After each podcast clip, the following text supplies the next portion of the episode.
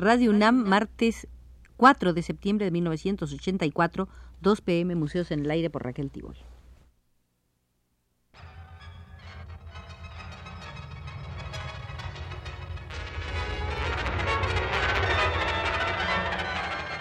Museos en el Aire.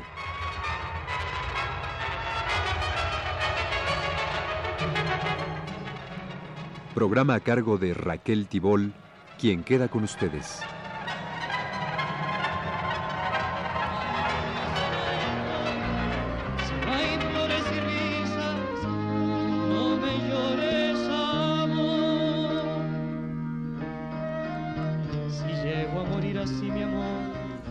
Queridos amigos, esta será la segunda visita al Museo de Luis Nishizawa. En más de 40 años de ininterrumpida dedicación a las artes plásticas, el trabajo de Luis Nishizawa demuestra dos constantes, necesidad de buen oficio y necesidad de actualización. Si bien en el gusto por el buen oficio intervienen factores subjetivos, temperamentales, hay una circunstancia histórica que propició el desarrollo de tal vocación en Nishizawa.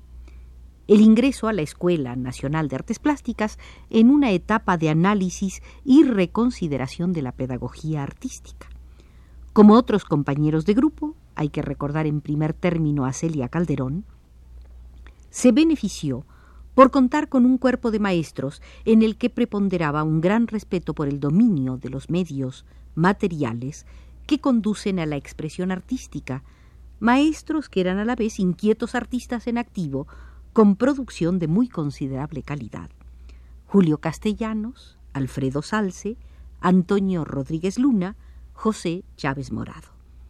Ninguno de ellos negaba el arte público de dimensiones mayores, pero defendían con firmeza la pintura de caballete, el derecho del artista a componer por libre determinación imágenes líricas o fantásticas, o reafirmar, a través de figuras, ambientes y paisajes, las cualidades más frecuentes o identificables de los mexicanos. En sindicatos, en escuelas, en diversos medios sociales, luchaban por un robusto desarrollo de la cultura artística. Dentro y fuera de la Escuela Nacional de Artes Plásticas, muchos compartían las opiniones expresadas por José Chávez Morado en un artículo de respuesta a ciertas tesis de David Alfaro Siqueiros.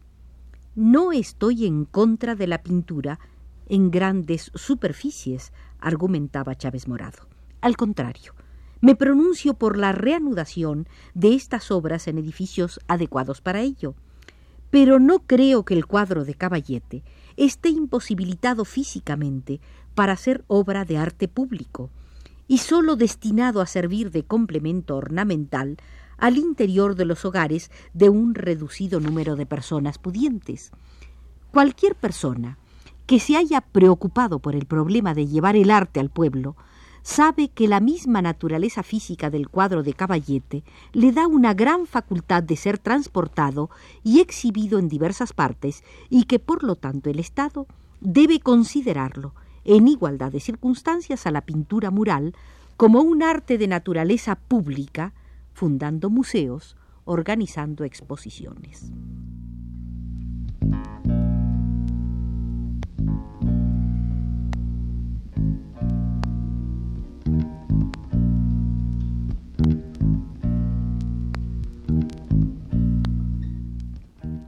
Eran los días de la fundación de la Sociedad de Arte Moderno, organizada en la Ciudad de México a fines de la Segunda Guerra Mundial, 1944, para dar a conocer valores artísticos nacionales y extranjeros cuyo incremento y tráfico habían sido gravemente dañados por los prolongados acontecimientos bélicos, tragedia que no tuvo solución de continuidad desde la Guerra Civil en España. Se polemizaba los diversos grupos tomaban posiciones, no faltaban los añorantes de europeísmos en la producción plástica, pero no europeísmos vanguardistas, aceptados y asimilados por quienes impulsaron el nuevo movimiento artístico en México. Futurismo, cubismo, constructivismo, surrealismo, no eran ignorados por quienes se preocupaban por enriquecer una producción plástica con sus cualidades y funciones propias e identificables. En vez de la renovación iniciada en los años 20 con marcada orientación nacionalista, los añorantes hubieran querido observar el regreso de orientaciones académicas a la española, a la italiana, a la alemana o, cuando mucho, a un impresionismo apacible, sin riesgos cromáticos ni matéricos. Si la Sociedad de Arte Moderno inició sus actividades con una importante exposición de pinturas, dibujos y grabados de Pablo Picasso, y las continuó con una gran muestra de 166 máscaras mexicanas prehispánicas, 11 coloniales y 45 del presente, demostraba que para sus miembros y animadores lo prioritario en un mundo convulso era el desarrollo de una cultura artística sin fronteras que diera capacidad para reconocer que el arte del pasado y el arte contemporáneo se alimentaban mutuamente. Fueron artistas y estudiosos del siglo XX quienes descubrieron los valores estéticos del arte antiguo, así como los nexos que configuraban una identidad mexicana a través del tiempo. Tanto se insistía con teorías e imágenes en la identidad del mexicano, que el pintor Manuel Rodríguez Lozano se sintió obligado a precisar. Si se es mexicano, no hay por qué preocuparse de serlo, basta con ser auténtico.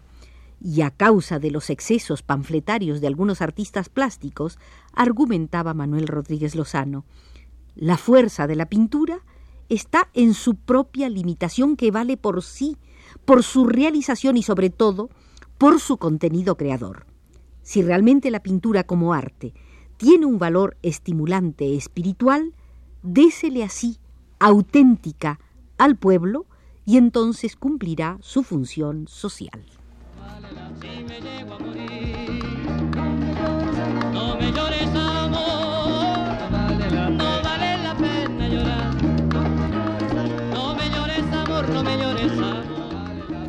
De las opciones al alcance de los jóvenes artistas mexicanos en los años 40, Nishizawa eligió inicialmente la de un realismo mexicanista muy influido por el refinamiento de Julio Castellanos en la ejecución y por el afecto hacia los tipos populares tratados sin pintoresquismo, con impulso de indagación humanista y aún de antropología cultural, tal como lo hacían Francisco Goitia, Alfredo Salce o Chávez Morado. Criado entre serranías y un horizonte de altísimos volcanes, el paisajismo tuvo para él un temprano atractivo que perduraría a través de los años y a pesar de los cambios. Las primeras impresiones de la infancia me prepararon para contemplar el paisaje. El niño de la ciudad tiene otro entorno, reconoció.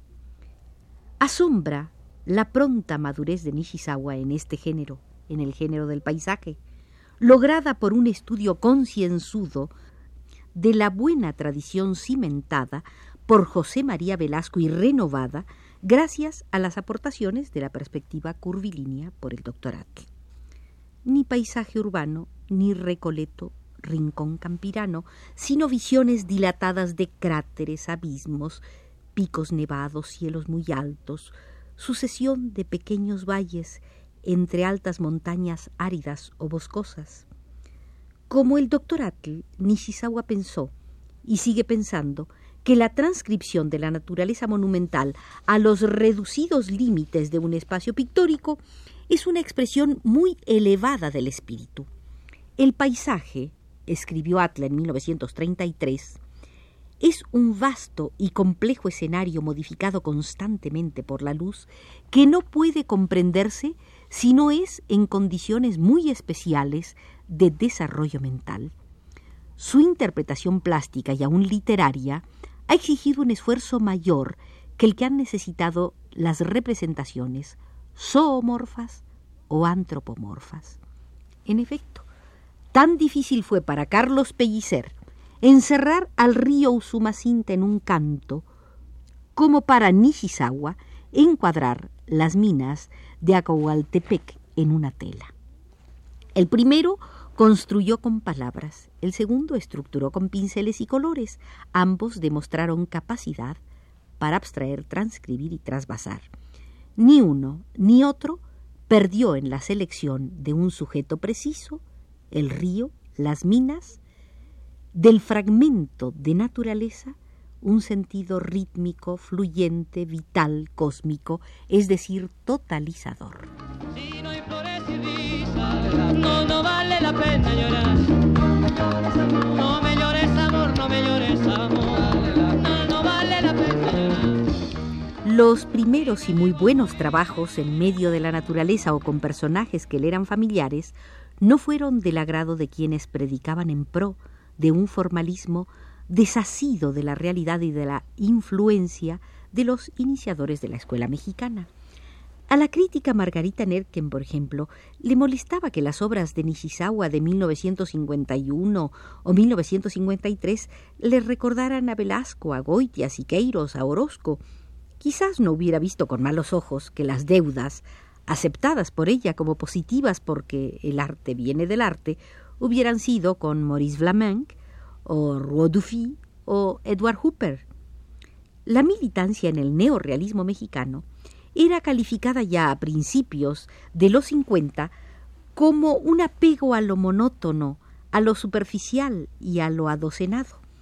Nishizawa no permaneció indiferente ante las advertencias sobre una falta de libertad interpretativa en su trabajo, más aún cuando su concepto de la honestidad intelectual incluía tanto la voluntad de ser entendido como la apertura hacia nuevas tendencias y nuevas propuestas. No rompió Nishizawa abruptamente con el neorrealismo de la escuela mexicana, ni se adhirió al abstraccionismo en acto de negación ritual de su pasado, pero su labor de fines de los 50 admite ya varias orientaciones.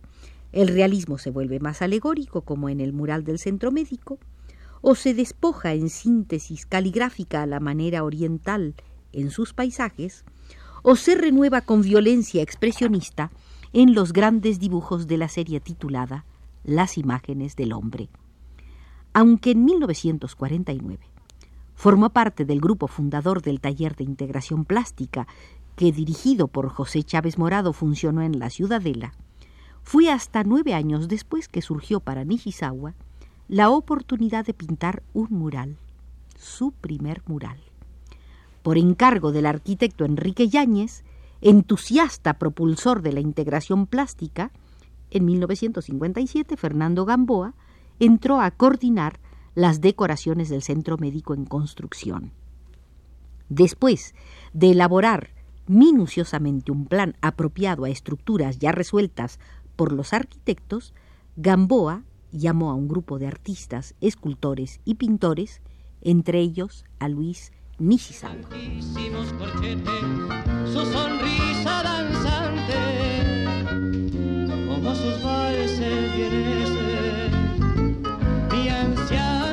Si ustedes nos acompañan, volveremos al Museo de Luis Nishizawa para seguir el desarrollo de este artista mexicano contemporáneo actualmente en plena producción. Condujo al grupo desde los controles el ingeniero Arturo Carro.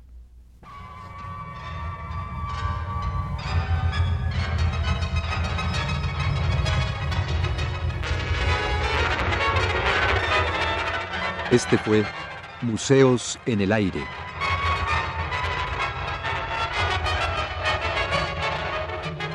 El programa de Raquel Tibol que se transmite todos los martes a las 14 horas.